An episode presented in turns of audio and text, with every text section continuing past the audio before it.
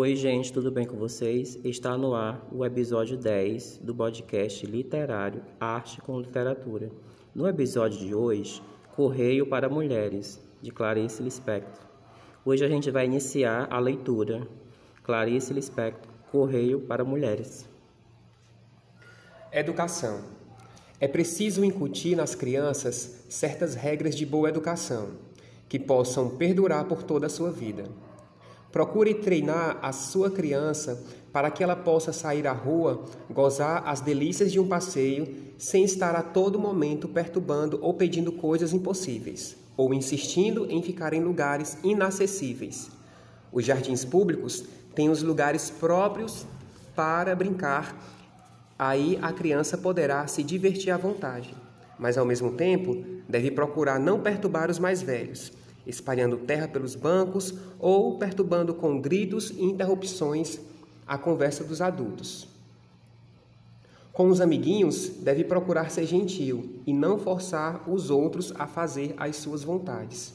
As renúncias devem partir de todos os lados, para que haja contentamento geral.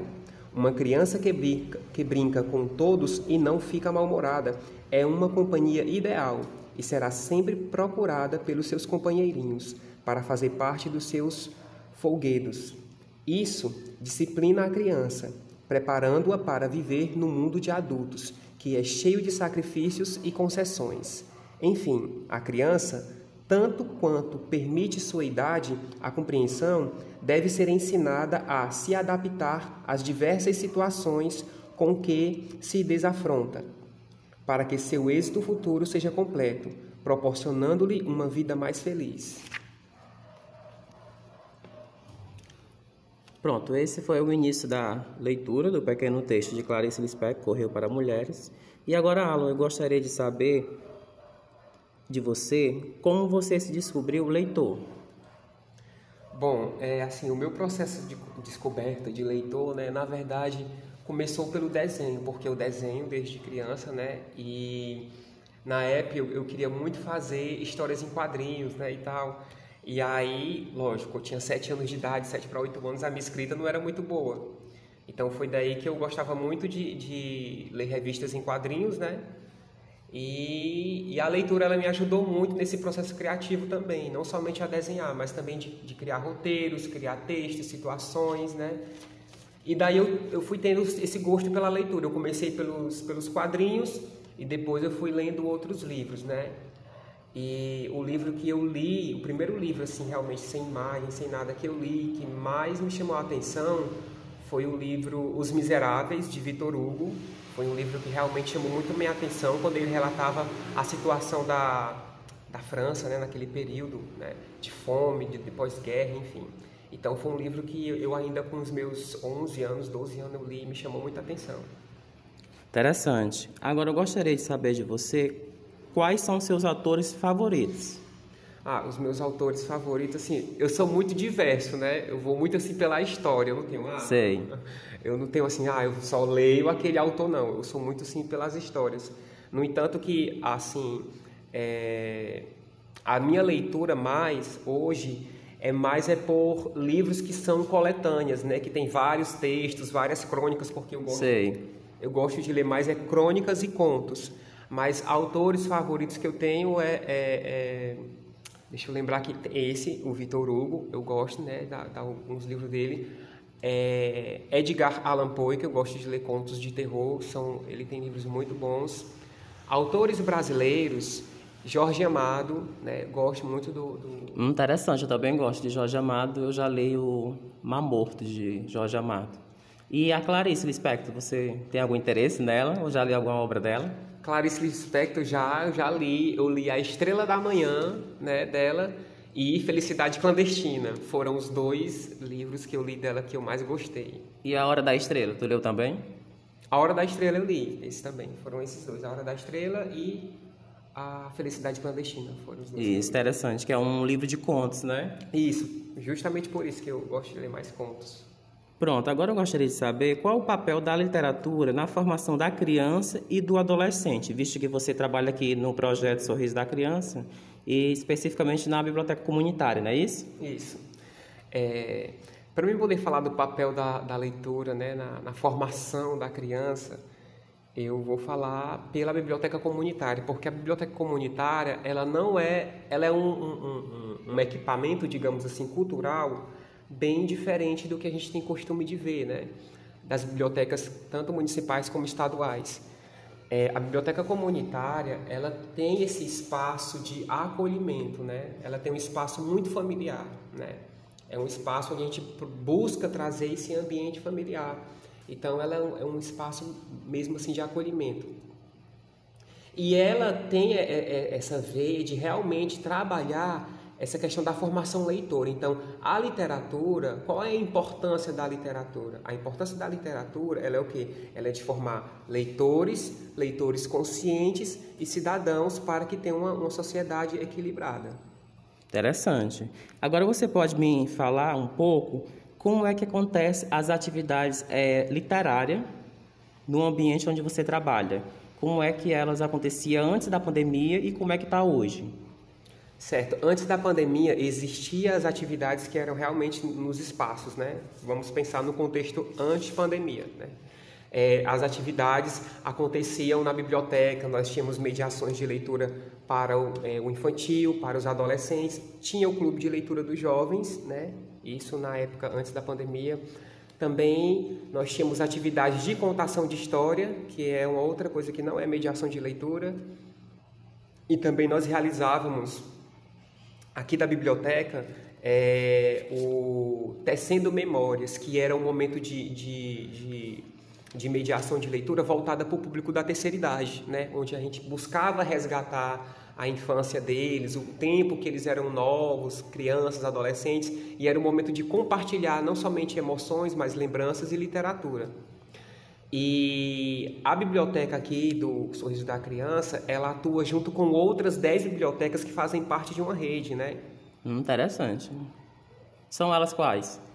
As bibliotecas que fazem parte dessa rede é a daqui, como eu já falei, Sorriso da Criança, Jardim União, que fica no Jardim Iracema, Criança Feliz, que também fica no Jardim Iracema, é, Famílias Reunidas, que fica no Padre Andrade, é, Biblioteca Mundo Jovem, que também fica no Jardim Iracema, tem a Biblioteca Literateca, que fica em São Gonçalo do Amarante, numa região metropolitana, Leônidas Magalhães, que fica no Reino, a, tem a do Sabiá, que fica na Sabiaguaba, a Biblioteca do Conjunto Ceará, que fica lá no Conjunto Ceará, no CSU, e deixa eu ver se tem mais alguma. E tem a biblioteca Vi, biblioteca Poeta Vitor Ribeiro, que fica lá no José Valdo. Então, todas essas bibliotecas, né, elas fazem parte dessa rede, né, que é a rede Jangada Literária, né, uma rede de bibliotecas que atuam promovendo a, a, a formação leitora e a, o acesso à literatura né, nas comunidades onde essas bibliotecas estão inseridas. Não sei. E o Instituto CIA tem alguma relação com vocês? Bom, o Instituto CIA, no início, ele foi o patrono, digamos assim, né? Que deu, deu-se início à formação da jangada literária. Que no início, a jangada literária, ela começou com apenas cinco bibliotecas, né? E na época era o polo de leitura, né? E aí depois a, a, a, esse polo se tornou uma rede porque teve um, um ganho de ou, adesão de outras bibliotecas comunitárias que veio somar força com a gente. E aí chegou o período em que o, o, o Instituto CIA ele nos passou para um outro patrono, ou seja, nos, nos recolocou para um outro patrocinador que gostou da ideia e nos está nos apoiando, né? Que é o Instituto a Itaú Social. Então, hoje nós estamos com o Itaú Social. Ele é que está nos ajudando e nos apoiando a fazer esse trabalho nas comunidades, né? Hum. E atualmente, quantos leitores a biblioteca tem cadastrado? Bom, aqui da biblioteca do Sorriso da Criança, a gente tem 1.105 leitores cadastrados. Mas são eles todos ativos? Todos eles são ativos. Não tem nenhum desistente, assim, que não entregou o livro, que ficou desistente? Tem, tem uns que, que, que vêm pegar o livro de vez em quando, mas a, o fluxo realmente de, de frequência que pegam livros emprestados é muito maior do que aqueles que é, pegam rarissimamente. E até quantos livros pode pegar aqui na é, biblioteca? Três? Como é que funciona? Bom, aqui pode pegar até três livros, né? E aí você passa uma semana com os livros.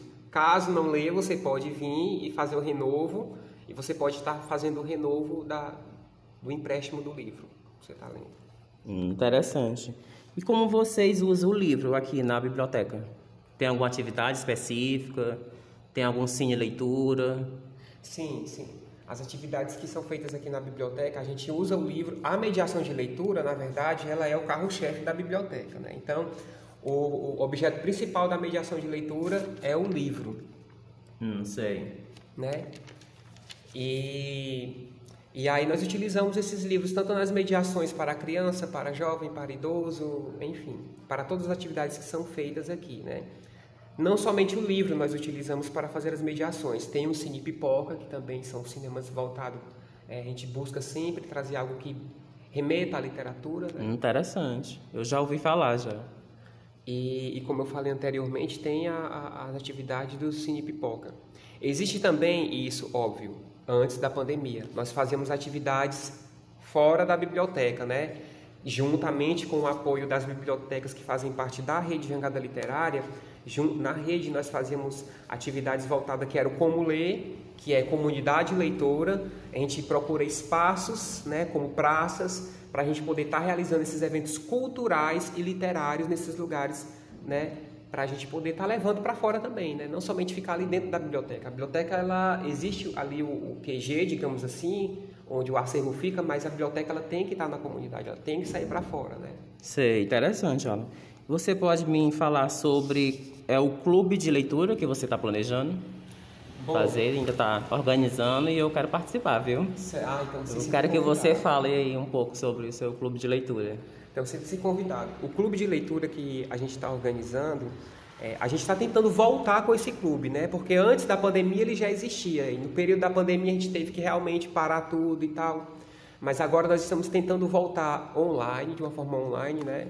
É, a gente não tinha decidido voltar logo no, no, início mesmo assim da pandemia, porque a gente viu que muitas coisas estavam acontecendo online, né? Era tanto o trabalho como faculdade, como é, escola, então estava todo mundo, todo mundo muito conectado diretamente no celular. Então a gente viu que não era a hora de fazer isso, porque seria. Sei. E o seu curso qual é? Como assim? O seu curso você estuda? Ah, sim, sim. Você pode falar sobre o seu curso? O meu curso não tem nada a ver com com a, o mundo literário, né? O mundo literário, né? Ah, sei. É, eu, no momento, eu tranquei por conta da pandemia, mas eu, eu curso mais é publicidade e propaganda, né? Então, interessante, legal. Que, assim, a, a literatura, ela tá ali, mas não é bem o foco ainda, né? Mas me ajuda muito na questão da comunicação, né? Sei, com certeza. Como se comunicar com a comunidade, de que maneira que eu vou comunicar com a linguagem jovem, como atrair o jovem para ele ter essa visão voltada para os livros, ver que o livro não é algo chato, né? Que foi passado nas escolas, às vezes, as escolas muitas vezes, eu pelo menos quando eu estudava, quando eu não era, eu, eu, eu não me aquietava na sala de aula, a professora dizia, você vai ficar de castigo na biblioteca, ou seja, a biblioteca era um local de, era um local de castigo e não um local de liberdade, né? E hoje eu vejo que não é isso. A biblioteca, inclusive eu trabalho numa biblioteca comunitária, então tem é... esse privilégio, né, de estar com os livros, as crianças e, o, e os adolescentes, né? Exatamente. É A, até porque hoje, né, na nossa sociedade, as pessoas ela não não conversam mais sobre os livros, né? A gente não vê assim, né, pessoas que que têm esse hábito de conversar sobre os livros. Então é bom a gente incentivar as crianças, né, de hoje, né, e os adolescentes, né? É, é porque hoje o mundo é tudo muito rápido, tudo muito conectado. As pessoas querem tudo muito ali na hora, né? Não tem aquela paciência de você pegar um livro, conseguir ler, ver todo o processo do, do desenrolar da história. A gente quer tudo muito, muito pronto, muito em hoje. Muito para assim. hoje, né? E às vezes assim as pessoas até dizem, ah, eu não leio um livro porque eu não tenho tempo, né? Mas às vezes assim a gente dá prioridade, né? Até porque eu assim eu eu trabalho eu faço a minha caminhada, mas eu tiro um tempo para me ler na parte da noite, né? Eu leio assim umas três páginas ou quatro páginas. Então, durante aquele percurso, durante um mês, eu termino um livro, né? E qual o seu horário de leitura que você tem? Meu horário específico. De... Você tem algum horário? Como é que funciona a sua tem. seu hábito de leitura? O meu horário de leitura é mais no período da manhã. Né? O horário da manhã é o horário que eu pego o livro, vou ler ali. Geralmente, quando eu termino de fazer minhas coisas, aí eu vou, sento, dou uma relaxada e vou ler os livros. Né? E assim, eu particularmente eu sou do tipo que eu não consigo ler apenas um livro. Então eu pego três livros, quatro e vou lendo. Quando eu me canso Eita, um, leio outro. Aí quando eu me canso, eu leio outro. Porque eu não consigo. Justamente por isso. Parabéns, viu? Obrigado. Por isso que justamente eu gosto de ler contos, né? Que eu, ali a história tá ali, eu consegui ler ela toda, eu vou para outro. Eu, sou... eu gosto de contos, né? O da Clarice Lispector, é, Felicidade é, Clandestina, eu já li. E agora, durante essa pandemia, eu estou mais na poesia, que eu estou com alguns projetos. Agora, gente, a gente vai para a segunda parte da leitura da Clarice Lispector. Página 83 do livro Correio para Mulheres. O Alan vai ler para a gente. Vai continuar a leitura. Continua aqui a leitura, né, da página 83. O 83 eu já li, vamos ler o outro, né, que é o 79, vamos lá, que fala sobre a personalidade. Pronto. Qual é o título? Personalidade. Pronto. Vamos lá, vamos ver se eu não vou gaguejar aqui. Existem dois tipos de personalidade: os introvertidos e os extrovertidos. O primeiro tipo é o da criatura cujos os interesses são voltados para dentro de si mesmo. Pertencem a ele, geralmente. Geralmente, as pessoas sem grandes responsabilidades, senhoras, espectadores e não participantes da vida. Os extrovertidos têm seus interesses em objetos e ações externas. Geralmente são criaturas que lutam para viver tendo os outros sobre sua responsabilidade, são ativas e dirigentes. O ideal é meio termo, o equilíbrio entre o sonho e a realidade, entre a vida prática externa e o profundismo mundo interior. Aqui estão algumas sugestões para desenvolvimento e equilíbrio de sua personalidade. Primeiro, procure variar e ampliar suas atividades. A alimentação de interesses torna você torna você própria limitada. 2. Tome decisões com firmeza e confiança. A decisão é a pior, a indecisão, na verdade, é a pior coisa do mundo. 3. Modifique as opiniões próprias quando as razões que eles apresentam sejam justas e convincentes. A teimosia sem fundamento é sinal de pouca inteligência. Uau! 4. Procure rir. Já podia ser Clarice mesmo, Lispector. Essa estranheza. É verdade. 4. Procure rir, se alegre. O riso faz bem à saúde e aumenta a simpatia. 5. Não remoa as suas raivas, que isso lhe faz mal. É muito natural que sinta raiva, vez por outra. Apenas não controle. Deixe-a explodir para ser livre, deixe-a explodir para se ver livre dela. 6. Não cultive com exagero amor próprio ou orgulho. A admiração e o respeito alheios não podem ser exigidos, mas devem ser conquistados. 7. Estude. Procure in instruir-se interessando-se por todas as espécies de leitura. Com essas qualidades, você será você, será você mesma. Adquirirá uma autoconfiança e, para sua própria surpresa, surpresa as vitórias se, torna, se tornarão muito mais fáceis.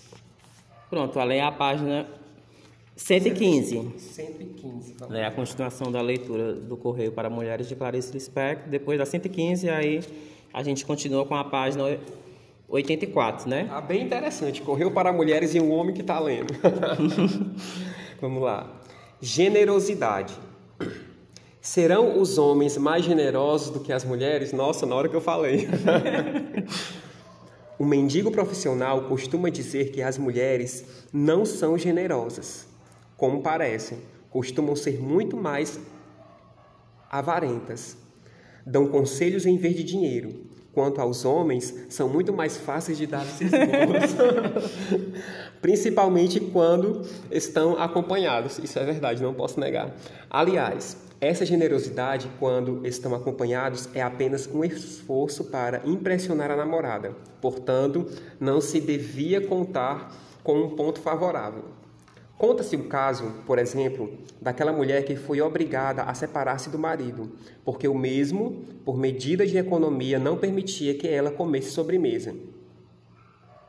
Impreteri impreterivelmente todos os dias arranjava uma discussão na hora do jantar, logo depois do prato principal. Mas Os porteiros e empregados em geral estão de acordo em que as mulheres dão gorjetas muito pequenas em comparação com as que os homens dão. Em compensação, os homens não deveriam, não deveriam ganhar tanta fama de generosidade, apenas porque gastam mais dinheiro saindo com a namorada ou acompanhando-lhe acompanhando-lhe umas orquídeas. Quando não, quando não poderiam dar-lhes nenhuma nenhuma margarida. Desde pequeno que os homens sentem essa necessidade de se tratar de se mostrar principalmente diante de uma garota. Agora a página 84, para finalizar a 84. leitura. O livro Correio para Mulheres de Clarice Lispector. 84. Tá aqui. Para a gente finalizar a leitura. Para que servem os amigos? Nossa, vamos lá. Esta é uma pergunta que costuma se fazer na crista de algum problema mais grave. Para que servem os amigos? para socorrer nas ocasiões mais difíceis. Não estamos de acordo com esse raciocínio utilitarista. O amigo pode servir, eventualmente, para uma grande necessidade, isto é, uma prova cabal de que a amizade é verdadeira. No entanto, ele servirá muito e também para nos momentos de alegria, satisfação e para as horas serenas de confidência. Um amigo será tanto mais precioso quando conseguir provocar recordações as mais agradáveis nos que partilham da amizade. As longas horas de entretenimento em conversa agradável, os partidos tomados em favor do amigo, os pequenos sacrifícios, grande coisa, importante coisa é ter um amigo dessas que tem a serena, autori que tem a serena autoridade de divergir da opinião emitida sem que haja choque, sem que haja orgulhos feridos, desses que se tem a certeza que cuidará em momentos difíceis, mas que desejamos jamais precisar dar-lhes esse trabalho, desse, desses que não precisam, desses que não precisam passar pelas provas dos momentos difíceis. Fim. Pronto, então finalizamos a leitura do Correio para Mulheres, de Clarice Lispector. E eu gostaria de saber, Alan, o que você sentiu, qual foi a experiência ao ler esse livro? Algum sentimento, o que foi que a leitura lhe causou? Em algum desses trechos que você leu? Cara, Clarice é Clarice, né? Isso é, é não tem como você estar tá dando explicações. É estranheza, né, a é leitura dela. Ela realmente consegue. Ela é incrível, ela, Clarice ela é uma escritora que ela não não segue, pelo menos no meu na minha no meu leigo entendimento, ela é uma escritora que ela não segue um padrão de escrita, Isso. mas ela consegue explicar e colocar para fora realmente o que ela está pensando e nós conseguimos, eu pelo menos consigo absorver o que ela está falando. Isso, ela falou até uma entrevista no, na TV Cultura que ela não se considerava uma escritora, né, profissional, mas que ela escrevia por uma necessidade, não para agradar os seus leitores. Isso. Né? E o texto que eu mais gostei dela foi exatamente esse, para que servem os amigos, né? Eu sou uma pessoa que valorizo muito as minhas amizades, né? Eu também. Não tenho, tenho muitos conhecidos, muitos colegas. Mas amigos, né? Gente... Mas amigos realmente são, eu conto nos dedos da minha mão, né? São esses amigos. Isso, tá certo. Pois é, Aula, eu gostaria de agradecer por essa oportunidade, você ter aceitado o convite dessa entrevista e ter participado também da leitura, né? Quero agradecer, mostrar minha gratidão ao projeto Sorriso da Criança e a você por ter aceitado esse convite de participar, né? Dessa pequena entrevista, de ler para a gente um pouco de Clarice. E por hoje é só, gente, aqui no podcast Arte com Literatura. Um grande abraço e até o próximo episódio e tudo de bom.